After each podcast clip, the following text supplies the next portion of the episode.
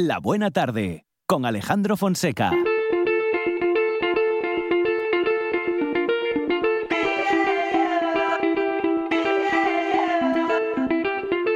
I remember a night back home some distant years ago as my dog ran along the road as fast as he could go. And I know that the past is gone, but some moments shine like gold. And I called as I followed,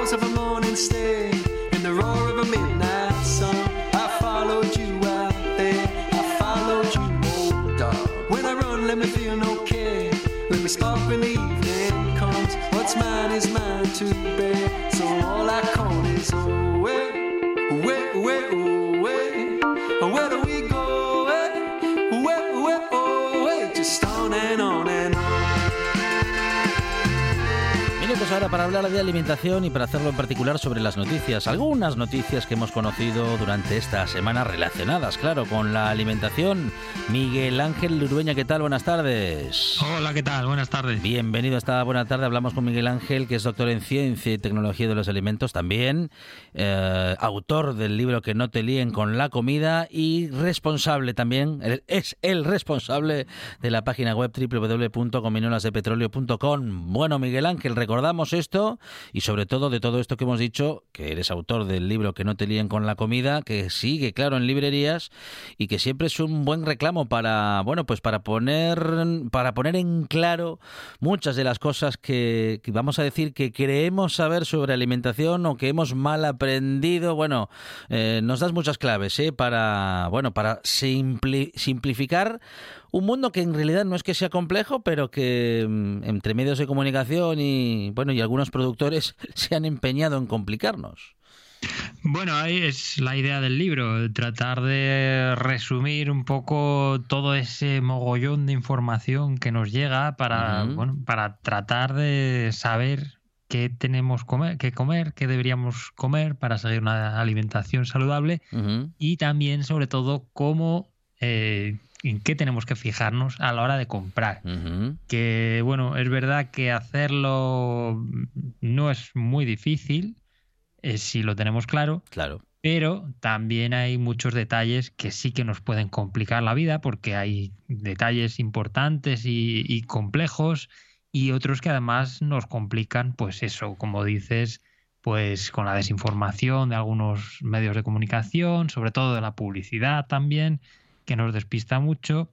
Y bueno, pues eh, también de algunas cosas que, bueno, que son complejas y a veces se cuentan de forma sencilla y tienen más chicha de lo que parece. Mm, Eh, ¿De qué estoy mm. hablando? Bueno, pues estoy hablando Sí. de una noticia que la semana pasada eh, se hizo bastante popular y que hablaba de, de un edulcorante, el eritritol. Sí.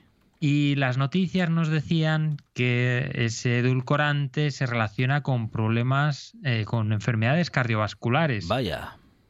que es lo que, no- bueno, nos decían, se ha publicado un artículo en, en una revista prestigiosa, en la revista Nature, que dice eso exactamente, que, bueno, de hecho, el, eh, claro, aquí es eh, complejo mm, discernir o interpretar ese artículo porque, bueno, es un estudio científico que tiene muchos detalles, que son detalles muy técnicos y, y, bueno, pues es difícil trasladar esa información a la población general. Entonces lo que se ha trasladado es la idea básica del estudio, del artículo científico, que nos dice que la idea principal es esa. El consumo de eritritol se relaciona con enfermedades cardiovasculares. Y punto. Pero claro, si nos quedamos ahí, pues estaremos simplificando demasiado porque el artículo tiene mucha más chicha y no es tan facilón como, como nos ha llegado esta información. Ajá.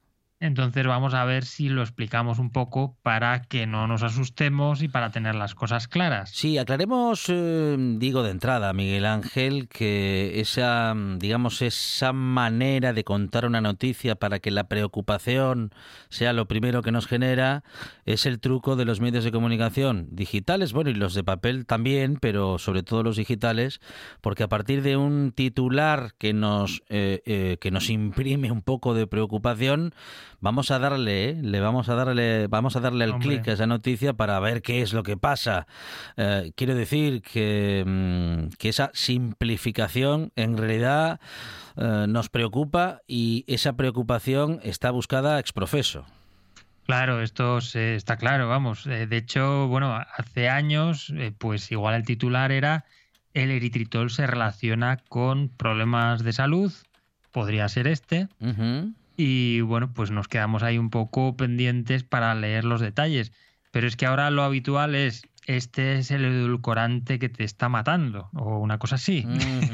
Y entonces, eh, que bueno, se ve claro con las alertas alimentarias o cosas así, que son eh, informaciones, eh, bueno, pues de transmisión importante, que, que, bueno, que son inmediatas, que, que tiene, donde la velocidad de la transmisión de la información tiene una, una importancia crucial, y en lugar de señalar pues eh, tal alimento está contaminado con no sé qué, alerta alimentaria, pues te dicen, este es el alimento relacionado con la alerta alimentaria y tienes que entrar en la noticia para, Ujú. bueno, pues para eso, para eh, puntuar ahí la- como una visita y que contabilice pues para los anunciantes.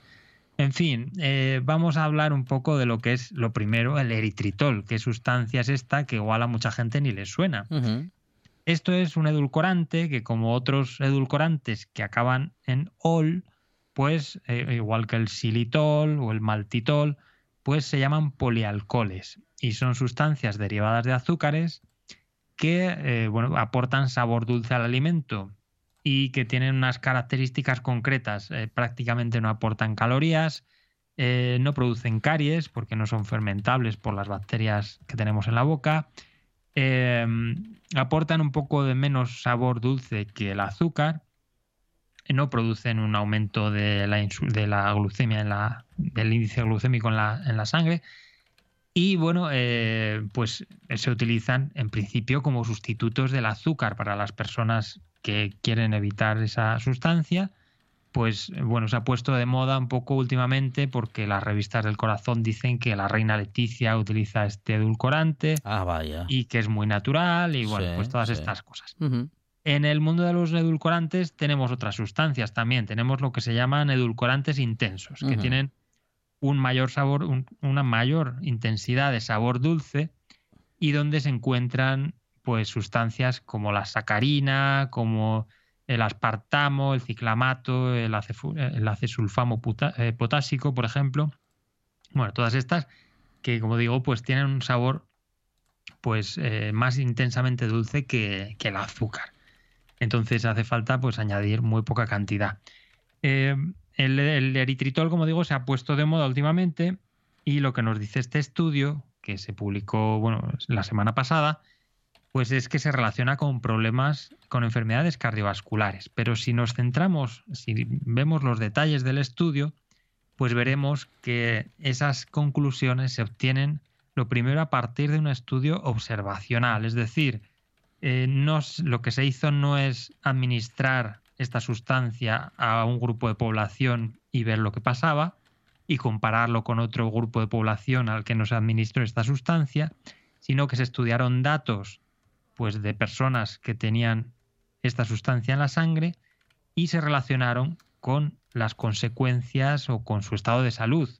Problema, pues que no sabemos ni cuánta cantidad de eritritol consumían, no sabemos qué dieta seguían, eran grupos de población que ya tenían unas condiciones que les hacían eh, más vulnerables para sufrir ese tipo de enfermedades. Por ejemplo, eran personas mayores Mm, con obesidad o sobrepeso, con enfermedades cardiovasculares o diabetes, que ya habían sufrido accidentes eh, cardiovasculares en el pasado, muchas de ellas, pues infartos, ictus. Entonces, bueno, pues hacer ese estudio sobre este grupo de población y además llegar a esa conclusión, pues es un poco precipitado, como poco. ¿Qué más se hizo? Bueno, pues para tratar de confirmar si esta sustancia, eh, bueno, lo que la hipótesis que planteaban era que el consumo de esta sustancia eh, favorecía la, agregación de las plaquetas, que son, eh, bueno, pues las células de la sangre que mm, causan trombos, que se agregan para, bueno, pues para reparar heridas, por ejemplo, y también se agregan para formar trombos y, bueno, pues al final causan infartos, ictus, etcétera. ¿Qué se hizo? Pues eh, se administró esta sustancia a ratones de laboratorio, se hicieron pruebas in vitro con sangre y con plasma humanos y a partir de ahí pues se vio que efectivamente había agregación de plaquetas. Pero claro, esto, extrapolarlo a humanos, pues es un poco precipitado también. Por último, ¿qué se hizo? Pues se administró esta sustancia a personas en, un- en una bebida, a un grupo de ocho personas, y se vio que efectivamente aumentaba su cantidad de eritritol en sangre. Eh, y bueno, todos estos datos se juntaron y a partir de ahí se, bueno, estoy simplificando mucho, y a partir de ahí se llegó a esa conclusión de que podía aumentar el riesgo de eh, enfermedades cardiovasculares. Pero el estudio este de, intervención que se llama, que es el de administrar el eritritol a, a un grupo de personas, pues era un grupo de personas muy reducido, ocho personas nada más. Se administró una cantidad enorme que no es realista. Eh, bueno, pues una serie de, de detalles, pues que mm, bueno, nos llevan a, a, mm, interpretar ese estudio o esas conclusiones con pinzas. Es verdad que bueno, llega a una conclusión que puede dar pie Mm, a mm. desarrollar estudios en ese sentido para tratar de confirmar o refutar esa hipótesis o esos resultados, pero, eh, pero bueno, pues concluir así de forma contundente o categórica Sí. el consumo de esa sustancia causa enfermedades cardiovasculares, no podemos hacerlo porque no hay datos suficientes para ello. Pero esto, esto es tomar eh, la parte por el todo, ¿no? Eh, y, y digamos que prácticamente, bueno, es que es una, una, es algo que va en contra del método científico y del análisis de las estadísticas, ¿no? Eh, es, eh, pues a todas luces una falacia, ¿no? Es decir, eh, llegar, llegan a la conclusión eh, a, a- a la que quieren llegar, en, en definitiva. Bueno, esto, todo esto se apunta en el artículo. Al final de los artículos científicos, pues se destacan o se señalan las limitaciones sí. que tiene un estudio. Mm, en este mm. caso, pues se indica claramente que una correlación no es una relación de causalidad. Es decir, eh, pues un ejemplo mm, facilón. Si el suelo llueve, puede ser, o sea, si el suelo está mojado, puede ser que esté mojado porque haya llovido y podemos concluir que cuando llueve el suelo se moja. Pero también puede ser que el suelo esté mojado porque ha regado a alguien para limpiar la acera, por ejemplo. Con lo cual, si concluimos que el suelo está mojado porque ha llovido, pues efectivamente estaremos eh, cometiendo un error. Es decir, a partir de una relación, de una correlación, no podemos llegar a una mm, conclusión de causalidad, no podemos concluir que una cosa causa la otra. Y eso es muy frecuente en los estudios nutricionales, en los estudios sobre nutrición, porque es muy difícil realizar estudios en el campo de, de la nutrición. No podemos coger a las eh, 8.000 personas que creo recordar que se estudiaron en este caso y administrarles, bueno, que, que todas sean genéticamente iguales, lo cual es imposible porque deberían ser todas gemelas, eh, administrarles exactamente la misma dieta, que sigan los mismos patrones y los mismos hábitos de vida, eh, eso es imposible. Entonces lo que se hace, pues en muchos casos son eso, estudios observacionales o estudios de intervención con grupos de personas mucho más reducidos, donde sí se controlan más esos aspectos, que en este caso no se hizo tampoco, porque solamente se administró esa sustancia a un grupo de ocho personas y no había un grupo de control para comparar los resultados ni nada por el estilo. En fin, pues eso, tiene muchas limitaciones este estudio. Como conclusión final, eh, ¿cómo debemos interpretarlo? Bueno, pues eh, que es lo que realmente le interesa a la gente, supongo. Claro. Eh, ¿El eritritol es peligroso o no? Bueno, pues lo que hoy sabemos a día de hoy es que podemos seguir consumiéndolo con tranquilidad, en- bueno, dentro de, una, de unas medidas sensatas. Es decir, eh, igual que no deberíamos consumir azúcar a todas horas, pues tampoco deberíamos consumir edulcorantes a todas horas. ¿Es mejor el azúcar o el eritritol? Hombre, pues si lo vamos a consumir en- de forma puntual y seguimos una dieta saludable y somos personas sanas o que no tenemos problema con ninguna de estas sustancias, pues podemos consumir la que más nos guste. Es decir, si la cantidad de azúcar o de edulcorante que consumimos es, por ejemplo, una vez al día con el café, Sí, por ejemplo, Sí. o una vez a la semana con un pastel que nos tomamos los domingos para desayunar, pues hombre, eso es irrelevante. Podemos Vale. comer lo que queramos. Ahora, si vamos a consumirlo a diario, en plan una magdalena con un café con azúcar o con sacarina por la mañana, eh, por la tarde un postre después de comer, por la, luego una, otro para merendar, luego otro para cenar, hombre, pues ahí es que ninguno es bueno. Eh, lo ideal sería reducir el contenido o el uso de- o el consumo de, de esas sustancias, sea azúcar, sea sacarina, sea mm, stevia o sea lo que sea. Lo ideal sería eso, eh, no solo por el posible efecto adverso que nos puedan hacer estas sustancias, sino también porque son eh, porque están normalmente en alimentos insanos que además de perjudicar nuestra salud potencialmente, pues no aportan nutrientes de interés. Es decir, una magdalena o un croissant, por muy buenos ingredientes que tenga, pues no va a, no va a aportar lo mismo que un calabacín o que una berenjena, por ejemplo.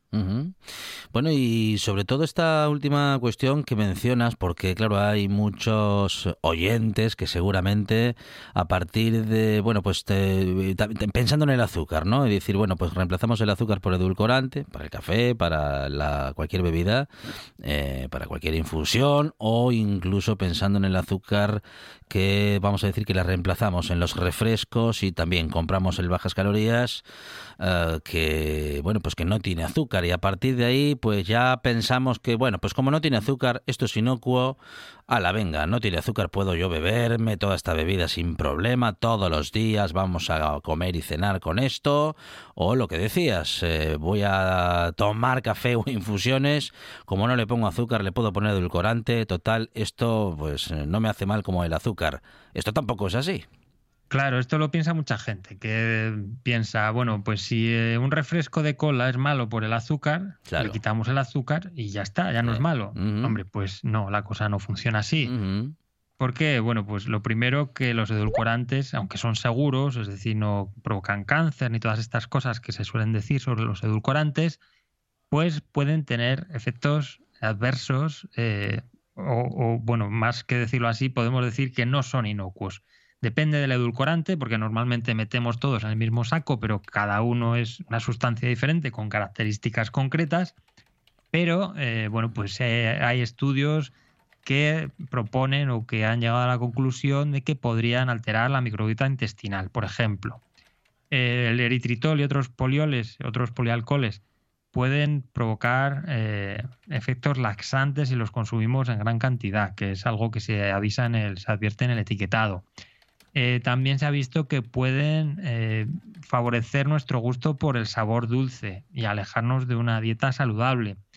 Eh, bueno, entonces, en ese sentido, mal. El consumir, tampoco se conocen los efectos a largo plazo, que es lo que se señala en este estudio sobre el eritritol, que se invita a investigar más sobre esto porque no se conocen los efectos a largo plazo en, pues, con respecto a la salud cardiovascular, en este caso concreto, por ejemplo.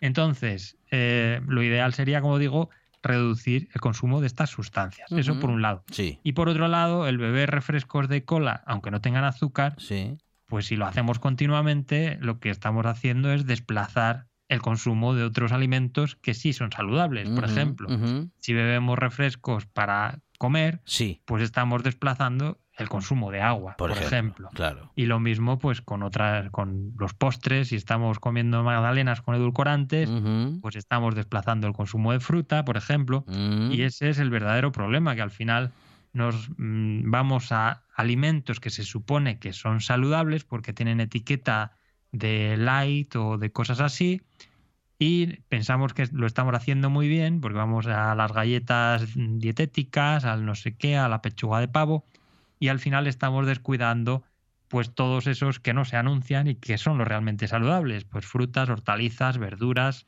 frutos secos, todas estas cosas que son las que realmente deberían estar presentes en el día a día. Claro, y si nos, vamos a decir que si nos llenamos, si nos hinchamos con el carbonatado de esas bebidas, también nos quita el apetito. Bueno, además de, como dices, consumir, eh, bueno, eh, pues en ese caso agua con más cosas, ¿no? Porque cuando estamos consumiendo una bebida cola u otras, estamos consumiendo, bueno, pues muchas sustancias, agua incluida, pero claro, lo más sano, lo más recomendable es hacerlo pues así, mm, eh, agua sin más. Esto sería lo más saludable y justamente yendo a ese término tan vacío, ¿no? Que tanto hemos vaciado últimamente de significado, lo más natural, Miguel Ángel. Pues sí, la verdad es que, bueno, pues es lo más recomendable y, y ya está. Y es que no hace falta complicarse la vida, que muchas veces pensamos que para seguir una dieta saludable Sí, hay sí. que eso, eh, Mm, acudir a alimentos que se promocionan como naturales o como milagrosos, a batidos de no sé qué o a refrescos de no sé cuál o a no sé qué fermentados. Y hombre, pues hay algunos que son saludables y están muy bien si nos gustan, pero no hay necesidad de hacerlo si no queremos. Vaya, que no hay que hacer nada extraordinario ni nada exótico para seguir una dieta saludable, que basta con hacer pues cosas sencillas, pues eso, como beber agua, comer fruta, verdura y ya está. Entonces, ujú. es tan sencillo como eso, en teoría. Siempre decimos que, que la teoría es fácil, la práctica cuesta mucho más. Bueno, nos acercamos también a otra de las noticias que conocimos esta semana, como esa alerta por eh, una, la venta o la producción de un aceite de oliva fraudulento, en este caso en Extremadura, Miguel Ángel. Sí, eh, es- de momento es un aviso que han, han lanzado los servicios de salud de Extremadura. No, no ha sido una alerta alimentaria emitida por la Agencia Española de Seguridad Alimentaria todavía.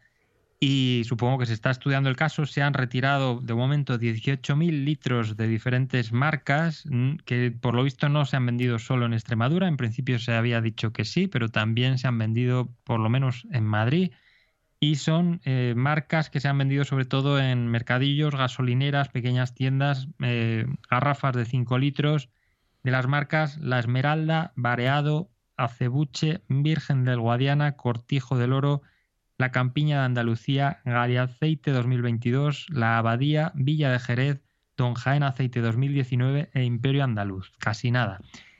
Y bueno, el, problema de estos aceites, al parecer, es que están elaborados con aceite de oliva lampante, que es un aceite de oliva que se obtiene a partir de aceitunas defectuosas que están muy maduras o que se han recogido del suelo, que han fermentado demasiado y tiene demasiada acidez. Este aceite que bueno eh, se utiliza para el- en estas en estas circunstancias no es apto para el consumo humano porque tiene mucha acidez pero una vez refinado sí que se utiliza para consumo sin problema. El problema de, esto parece ser, todavía no se ha comunicado mucho lo que ha pasado, no se ha dado mucha información, pero parece ser que se ha utilizado este aceite más barato, claro, para mezclarlo con otros tipos de aceite y abaratar el precio. Algo que nos recuerda al triste y gravísimo episodio del aceite desnaturalizado de colza que causó aquel síndrome tóxico tan gravísimo hace 42 años ahora y que causó graves secuelas, afectó a 25.000 personas, se estima que murieron más de 300 en el año 81 y en torno a 4.000 en los años posteriores, con lo cual, bueno, pues eh, fue el, sin duda la crisis alimentaria más grave de España, de la historia reciente de España y seguramente de Europa también. Eh, a día de hoy, eh, los sistemas, los mecanismos de seguridad alimentaria, de control de los alimentos, están a años luz de, aquella época. Han pasado, repito, más de 40 años. La cosa ha cambiado muchísimo Y hoy, eh, pues es en principio impensable que algo así pueda ocurrir. En este caso, pues en principio parece un fraude de consumo que, bueno, parece ser que no reviste gravedad en principio o que no afecta a la salud. Veremos a ver lo que se nos va contando a medida que pase el tiempo, porque todavía se está trabajando en ello. Bueno, Miguel Ángel, eh, conocemos eh, este tipo de noticias y las comentamos eh, contigo en estos minutos, bueno, porque nos preocupan, ¿no? En, principio, aunque tenemos también que, bueno, pues que, prestar atención a, bueno, pues a este método, ¿no? El de los medios de comunicación escritos o digitales que en su texto, en su titular, eh, tienden a intentar preocuparnos. Tendremos que aprender, Que esto funciona así. Bueno, y digamos que a no preocuparnos del todo, o al menos a no hacerlo sin antes leer el cuerpo de la noticia. Sí, claro, lo que pasa es que esto al final, pues eh, lo que está haciendo es que nos hagamos un poco, pues, refractarios, que pasemos de las noticias, que ya no confiemos en nada y que cuando realmente, bueno, lo de Pedro y el Lobo, que cuando realmente ocurre algo grave, que no parece ser el caso, pero que cuando realmente ocurre una noticia grave, pues ya no le hagamos mucho caso porque estamos tan acostumbrados a tremendismos y a catastrofismos, pues que eso, cuando llega algo de verdad ya decimos, bueno, otra cosa más para llamar la atención.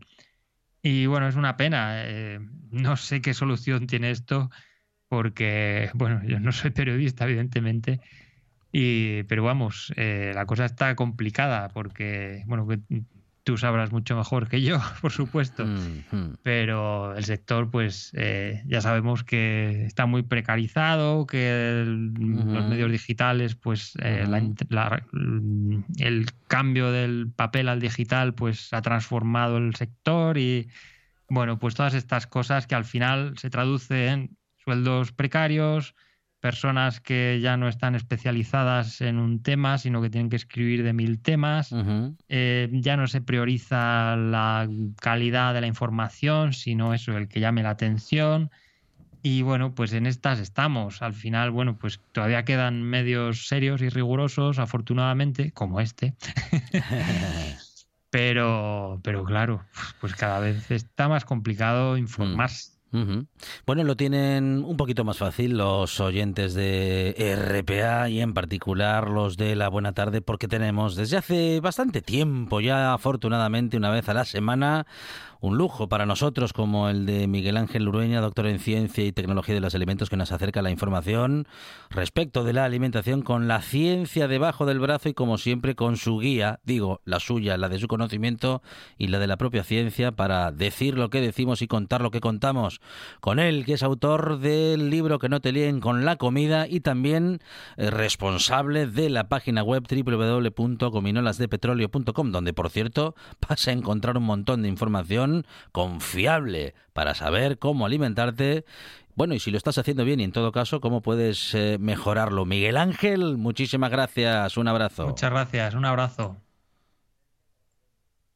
La voz en la noche en Asturias se llama Marcos Vega. Buenas noches, sean bienvenidos al espectáculo de la radio. Enseguida recordamos- Escucha RPA esta noche y mañana y pasado, noche tras noche.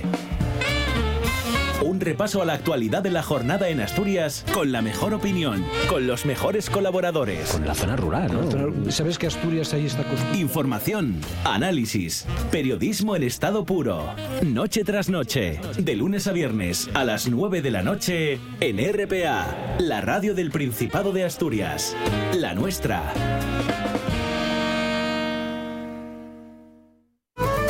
...78 consejos... ...dos horas de radio... ...noticias... ...historias... ...cada tarde... ...de 6 a 8... ...directo a Asturias... ...en RPA...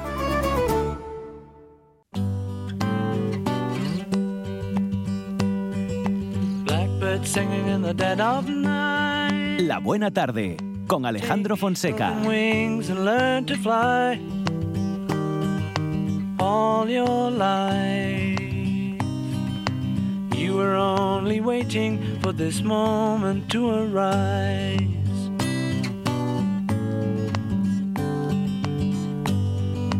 Blackbird singing in the dead of night. Take these sunken eyes and learn to see all your life. You were only waiting for this moment to be free. Blackbird fly. Blackbird fly into the light of a dark black Quieres eh, seguir em, gustando y disfrutando de esa canción que tanto te gusta, no la pongas como tono en el teléfono, pero mm, sí puedes elegirla como sintonía para una sección en la radio, eh, porque si es una buena canción funciona. Siempre. Claro Llega sí. el dúo ganador de los miércoles. McCartney y Vázquez, Vázquez y McCartney. Amador Vázquez, ¿qué tal? Buenas tardes. Muy buenas tardes. ¿Es zurdo Amador Vázquez como Paul McCartney? No, señor. No es zurdo. Diestro, por lo menos de mano. Muy bien. Te- ¿De pie? De pie soy ambidiestro. Ah, no me Ah. Ah, sí, le pega con las dos. como los buenos Bueno, futbolistas. muy bien, muy bien. Eh, tiene pocas oportunidades de comprobarlo. Eh, Ya le- estoy muy mayor yo le- para ir a jugar al Le fútbol. llegan pocos balones. eh, Sí, nada, bueno, bueno. Es- pero- Están llamando del Sporting. Sí. que Ay, necesitan, ay. ¿Por qué no me han visto? que Que si no, necesitan un claro, buen futbolista, por fin. estoy ya muy mayor yo para ir al Sporting. Además, yo creo que no le hacen pases, eh, digamos, de banda a banda porque No, no, está no. siempre mirando a los pájaros. Eh, Efectivamente, siempre estoy mirando para arriba, no me llega una pelota. No me llega una pelota. Claro, es ornitólogo, no es futbolista y Ahí es eh, integrante del colectivo ornitológico Carballera del Tracamón y también eh, responsable de Picatura Naturaleza www.picatueronaturaleza.com Amador Picatuero y la naturaleza. A tope, ¿eh? estamos ya con el buen tiempito de momento, esta primavera un poquito adelantada. Eh, vamos a ir viendo porque parece que luego, bueno, pues van a volver a bajar las temperaturas a finales, mediados de mes. Ya, bueno, mediados ya estamos, pero bueno, en esta segunda quincena, pero bueno, eh, el tiempo ya está, bueno, un poquito más estable en las temperaturas y nosotros no podemos parar, tenemos que estar siempre fuera, siempre con, con las familias, con los niños, con la gente que, que, bueno, quiere aprender y descubrir lo que tiene alrededor. Este fin de semana tenemos dos actividades, una con Picatuero, el sábado estaremos eh, haciendo un poco de rastreo de fauna, eh, ya las últimas que vamos a hacer, porque ya los animales en verano, primavera, ya, bueno, amplían mucho su territorio, son más difíciles de localizar y estaremos en Montedeva el sábado por la mañana haciendo rastreo de fauna. Y el domingo tenemos, eh, volvemos eh, con el colectivo a retomar ese programa tan chulo que hemos empezado el año pasado que se llama Aves de tu barrio y en la que queremos que todos los gijoneses sepan que aves viven en su barrio. Y de esa manera, pues hacemos eh, salidas ornitológicas en los parques de cada barrio o, o de la mayoría de los barrios de, de nuestra ciudad. Porque efectivamente algunos ya conocíamos qué pájaros eh, había en el barrio, Sí. pero queremos saber qué aves habitan. en Sí, barrio. efectivamente, efectivamente. Los pájaros son veces pájaros otra cosa. hay muchos. hay muchos hay. pajarracos. Sí, sí. sí, sí. Entonces este domingo estaremos a las diez y media en el Parque de Lauredal, en la Calzada, ese gran parque, otro de los grandes parques de nuestra ciudad, un poquito más desconocido, eh, sobre todo por el resto de la ciudad, porque los, del- los de la zona lo conocen muy bien, es su, su pulmón, y allí estaremos con todos los vecinos de la Calzada y toda la gente en general que quiera acercarse, pues bueno, a conocer un poquito. Ahora es muy buen momento porque están las aves muy activas, ya preparando muchas el nido, otras ya criando y muchas pues reclamando ¿eh? esos sonidos, esos cantos que emiten, que muchas veces nos permiten identificarlas, ¿no? Es, a veces es la única manera, como es el caso de algunas aves como el mosquitero, por ejemplo. Es muy difícil de identificar, salvo por el canto. Entonces, bueno, ahí estaremos domingo por la mañana a las diez y media en eh, la bolera del Parque Lauredal, salida ornitológica, aves de tu barrio. Y el sábado por la mañana con Picatuero en, en Montedeva. Muy bien, muy bien. Siempre interesantes las propuestas de Picatura Naturaleza. Buena agenda. Y también los sonidos que nos acerca Amador Vázquez con los que nos trasladamos mágicamente a la naturaleza. Así.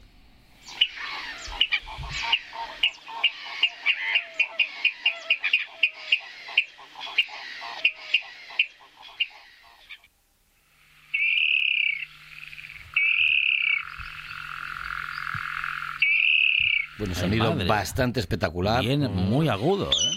Eh, Mira, mira, mira. Estos sonidos de alarma como los primeros, el segundo el reclamo, el del medio, el que escuchamos, que suele hacerlo de noche. Ujú. Esta ave que seguimos con las rálidas. ¿Qué, re- qué reclama de noche? Amor. eh, sí, se llama a la hembra eh, Ujú. para, Y más en primavera. para que se Claro, acerque, claro, más ahora claro. en estas fechas. eh. Ujú. De hecho, es una de las pocas maneras de localizar a, este, a esta ave muy esquiva. Es el rascón.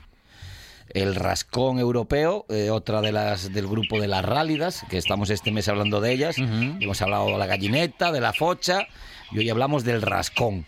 El rascón es el primo, digamos, eh, espectacular de estas aves, de las rálidas, el, el más llamativo. Tiene el pico rojizo muy largo, eh, muy, muy, muy recto, muy largo, y luego el plumaje es muy bonito, es azulado, gris azulado por abajo, la cabeza también, y luego el lomo lo tiene pues jaspeado, en marrón y negro, y los flancos los tiene blancos y negros, con rayitas, eh, también muy llamativas. Patas rojizas y los dedos muy largos, como casi todas estas aves, este grupo de aves, ¿no? Esos dedos largos que le permiten caminar por el fango y por encima de las plantas sin hundirse, eh, que, mm, bueno, proporcionan el peso, reparten el peso en, en esos dedos y al pisar más largo, pues eh, el peso queda más repartido y no se hunden porque su hábitat natural son pues los ríos, los estanques, todas zonas de agua que, pues bueno, mm, con vegetación. El rascón necesita vegetación porque es un ave, como decimos, muy huidiza, muy difícil de ver pero que está muy cerquita, o sea, la tenemos a veces muy muy cerquita y como pasa tan desapercibida porque se queda entre la vegetación quietecito y callado, Ujú. pues no la, no la localizamos.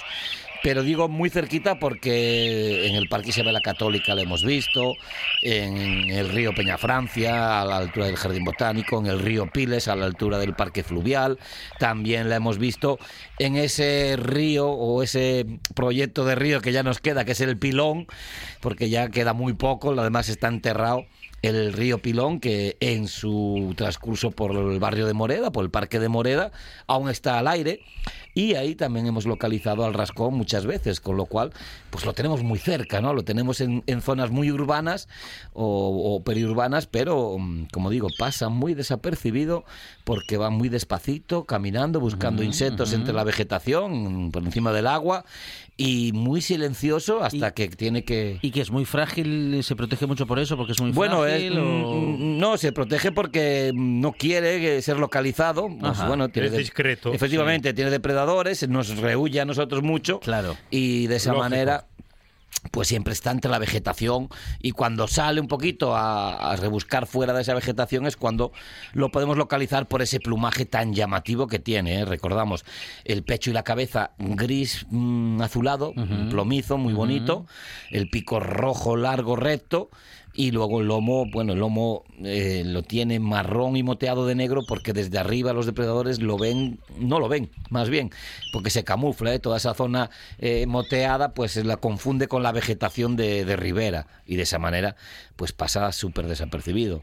23 centímetros de tamaño aproximadamente, entre 23 y 28 centímetros, 45 de envergadura de ala, ¿eh? un poquito más eh, grande, y puede vivir hasta 8 años. El rascón lo conocemos en asturiano como la gallineta real o la pita muradana. Pita muradana. Qué bonito. Nombre muy bonito. Y bueno, muy habitual, ¿eh? lo tenemos todo el año, es bastante esquivo, pero bastante común. Y sobre todo, pues al amanecer y al atardecer es cuando se le puede localizar un poquito más. Es más fácil de verlo. Con Amador Vázquez siempre nos acercamos a la naturaleza y con el sonido de los pájaros lo hacemos eh, maravillosamente. Hablamos de medio ambiente, hablamos de muchas cosas, claro, hablamos de cosas importantes. Con él que tanto sabe de pájaros y de naturaleza, Amador, y de naturaleza en general. Amador, muchas gracias. A vosotros, chao.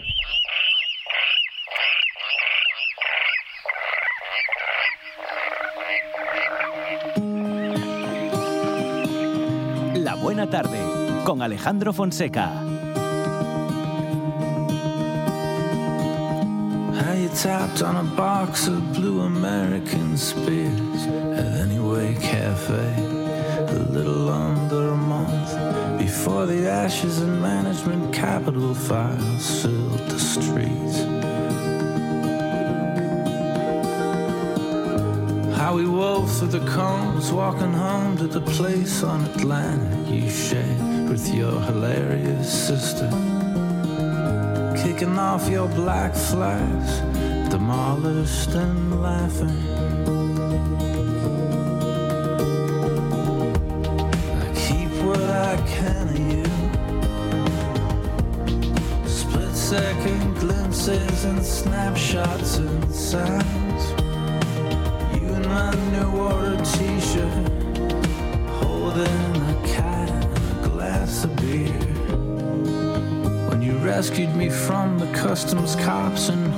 Y hablamos ahora de una investigación muy interesante que dice en, alguna de sus conclusiones que los hijos de mujeres embarazadas con obesidad o diabetes tienen mayor riesgo de sufrir algunas enfermedades. Un estudio en el que participa un equipo asturiano liderado por Mario Fernández Fraga y que permitirá diseñar estrategias de salud pública que reduzcan la posibilidad de padecer dolencias como la propia diabetes o enfermedades cardiovasculares o incluso el cáncer en la edad adulta.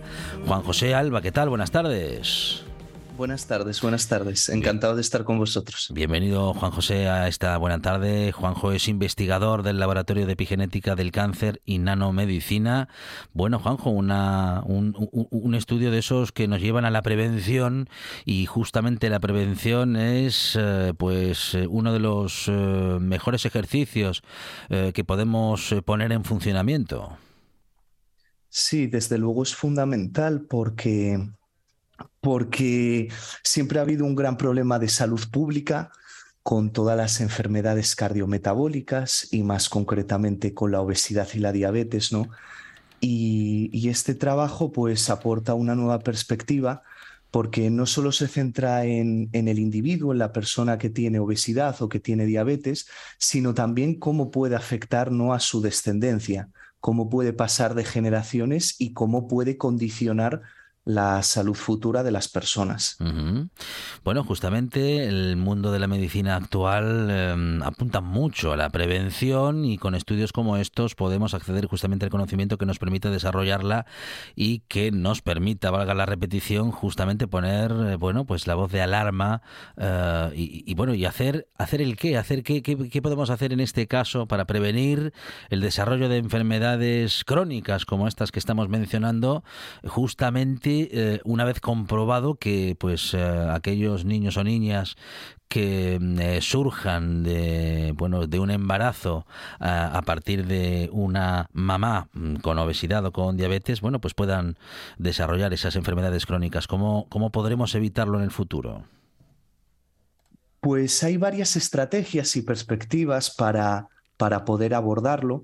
La diabetes gestacional es una enfermedad que, surge durante la gestación y que, por tanto, tiene poco margen de maniobra predictivo, es decir, tú no puedes prevenir la obesidad, pero la diabetes gestacional ocurre exclusivamente durante la gestación y está mucho más eh, limitado a ese fenómeno. Pero lo que sí que podemos hacer es trabajar sobre, sobre esos niños, ¿no? Porque hemos identificado biomarcadores en sangre que nos permiten distinguirlos en función de cómo era la madre, si sufría obesidad, si sufría diabetes, y entonces esos niños pueden someterse a diferentes estrategias de modificación de su estilo de vida y con esos biomarcadores podemos controlar si esas estrategias están siendo efectivas y por tanto si podemos revertir ese, ese mal condicionamiento, por así decirlo, esa mala influencia eh, de la generación anterior.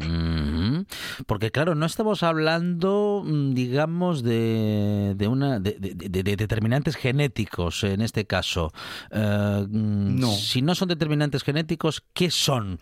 ¿Qué, qué es lo que lo que determina y lo o lo que condiciona a esos niños y niñas que surgen de este tipo de embarazos? Bueno, pues a desarrollar esas enfermedades crónicas. Efectivamente, no son determinantes genéticos, pero son determinantes epigenéticos. Ajá, ajá. Es una palabra similar, Mm. pero es distinta en el sentido de que no dependen de, no dependen de nuestros genes, sino más bien de un montón de influencias ambientales.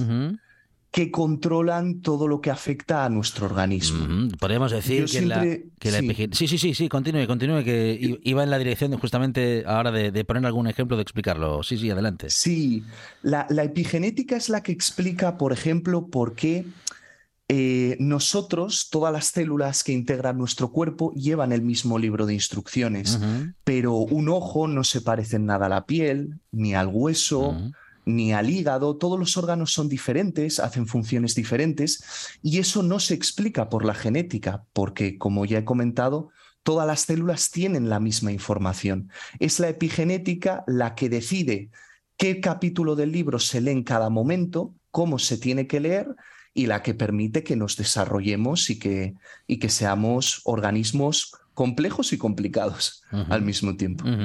Digo que iba a decir yo justamente que la epigenética podría ser aquella, digamos, esa parte de la genética que no tiene tanto que ver con nuestros padres o nuestros abuelos, sino más bien con lo que nosotros hacemos y con la influencia del medio ambiente. Bueno, sobre todo con lo que nosotros hacemos con nuestro organismo, en nuestro día a día y luego ya aquellos condicionantes, bueno, relacionados con el medio ambiente, con el lugar en el que vivimos, con la geografía que habitamos, entre otras cosas. ¿no?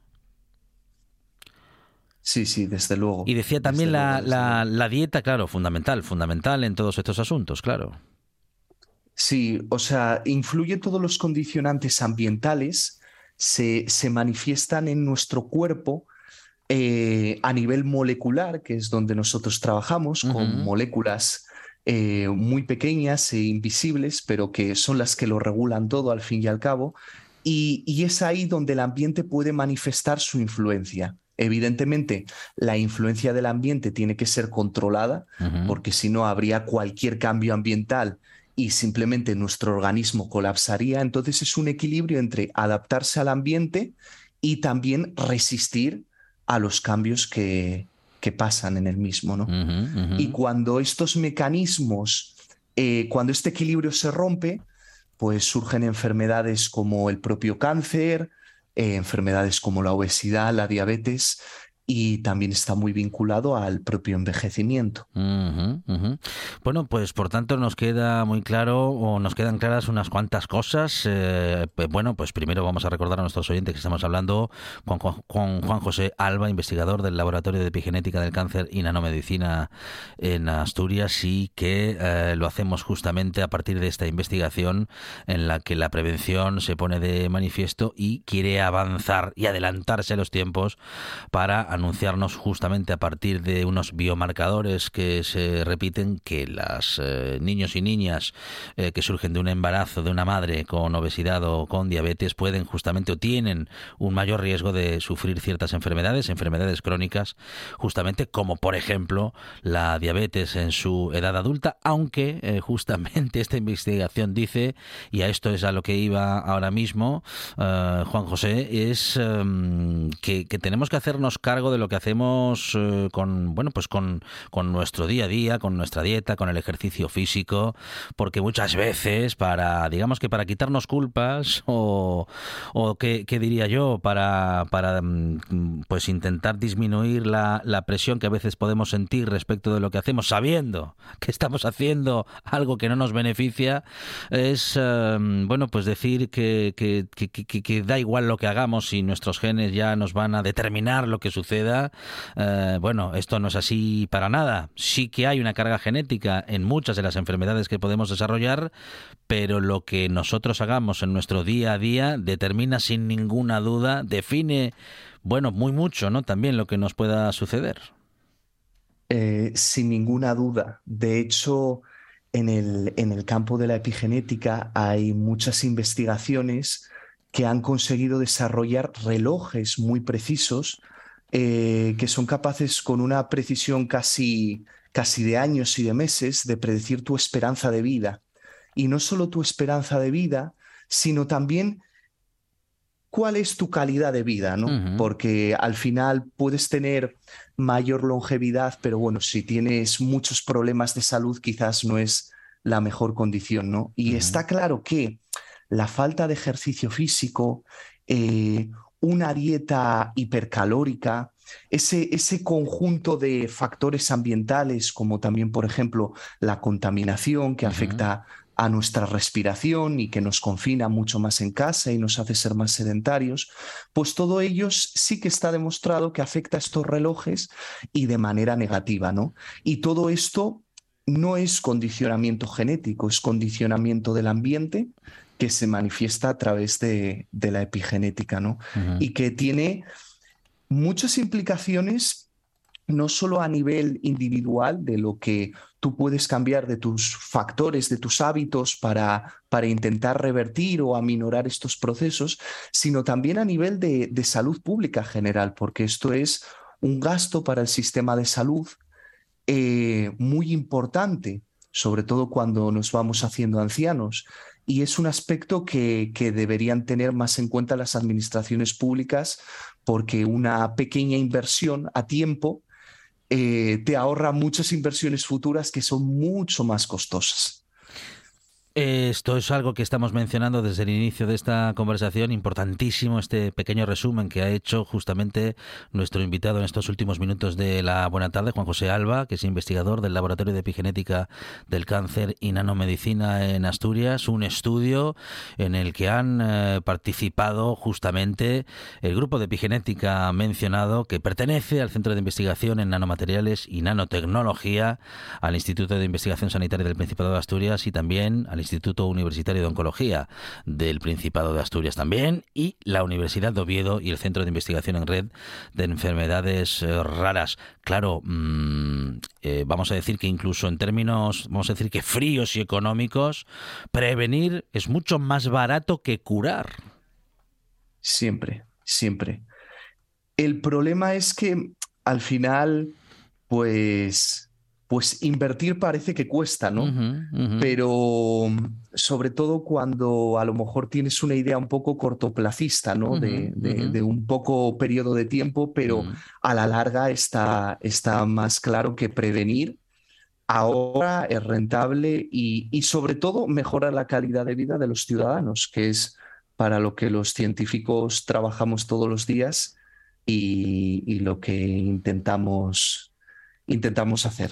Por, luego. por eso hablamos de investigación en esta buena tarde y por eso también aprovechamos cada vez que podemos y que lo hacemos eh, reclamar, exigir, pedir más inversión en investigación y también y sobre todo por los últimos minutos, sobre todo en investigación y en prevención, que al final será bueno, pues eh, bueno para para todos, buenos para la sociedad de hoy y la del futuro. Investigador del Laboratorio de Epigenética del Cáncer y Nanomedicina, Juan José Alba. Eh, muchísimas gracias, Juanjo. Un abrazo y enhorabuena. Gracias a vosotros, un placer. Última historia de la tarde que nos dejan las noticias de las 6 y también en el final de esta buena tarde, pero por supuesto que la radio sigue y lo hace recorriendo el territorio con Arancha Nieto en los próximos minutos. Nosotros nos despedimos hasta mañana. Mañana más cosas interesantes, muchas cosas, actualidad y todo tipo de cuestiones con las que seguirás descubriendo que en la buena tarde te encuentras siempre con más buena tarde y más radio.